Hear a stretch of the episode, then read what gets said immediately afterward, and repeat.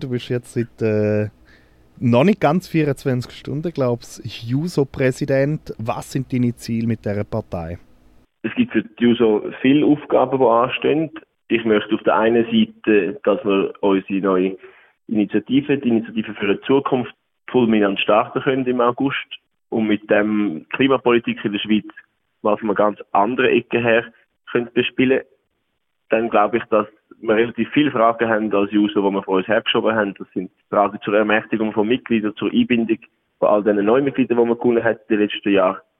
Ja, vielleicht noch etwas, wo mir doch wichtig ist. Die JUSO ist als feministische Partei bekannt. Die letzten zwei Präsidentinnen sind Frauen gewesen, haben die Partei auch auf den Kurs gebracht. Jetzt ist das erste Mal wieder ein Mann, ein Cis-Mann. Ich glaube, das ist aber trotzdem ein Ziel, was sich die JUSO beibehalten sollte, als feministische Kraft aufzutreten, als feministische Kraft wahrgenommen zu werden.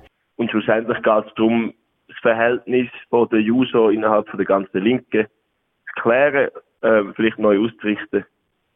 Das sind, äh, noch in die drei Punkte die als nächstes anstehen. Jetzt die letzten zwei Jahre sind sehr stark geprägt von äh, Covid. Äh, andere Issues, äh, die Frauenfrage, Klimafrage, sind äh, dann teilweise tatsächlich auch ein bisschen in den Hintergrund gerückt. Wie ist äh, die Auswirkungen von, von dieser Phase für die User gewesen, die eigentlich schon sehr aktions- und erlebnisorientiert äh, geschaffen hat, sehr lang?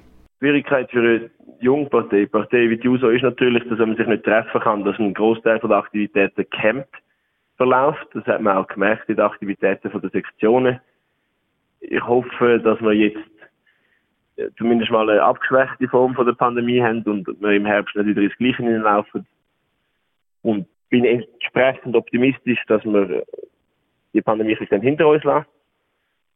Konkret würde ich aber sagen, dass wir trotzdem auch als User Schweiz bezüglich Pandemiefragen teilweise starke Positionen eingenommen haben. Also auch gegen aussen starke Positionen haben können kommunizieren.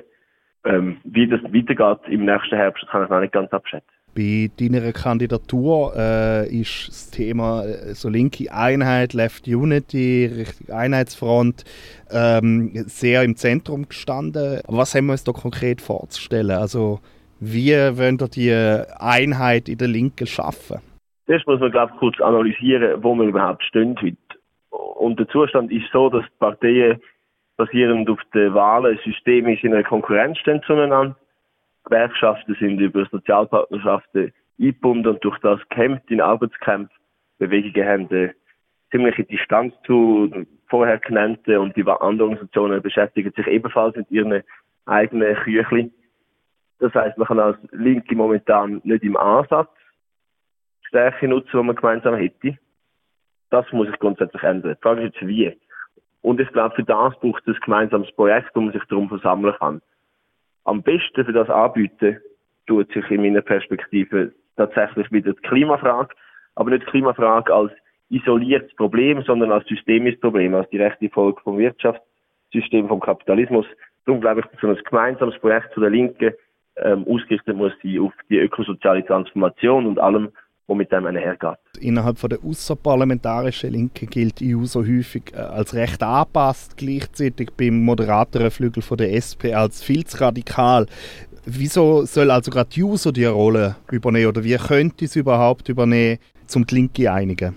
Vorteile von der JUSO sind zwei Sachen. Erstens, man ist weniger eingebunden in äußere Zwänge, man ist nicht so vom Parlament abhängig, man ist nicht in die Gewerkschaften, in bestehende Strukturen eingebunden hat durch das ein bisschen mehr Freiheit, sich zu bewegen.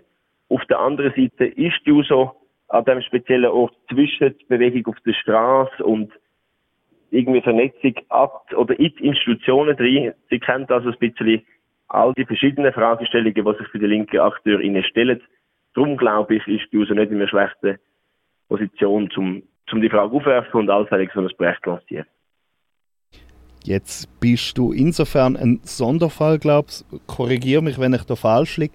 Ich glaube, du bist der erste User-Präsident, der mit einem Mandat ins Amt geht. Ist das ein Interessenskonflikt? Die User muss ja häufig als Stachel im Hinter der SP auftreten. Jetzt bist du aber gleichzeitig Mitglied der Kantonsratsfraktion. Ich bin auch schon die letzten drei Jahre Vizepräsident der User Schweiz und habe in der Fraktion meine Rolle, glaube ich, nicht schlecht wahrgenommen.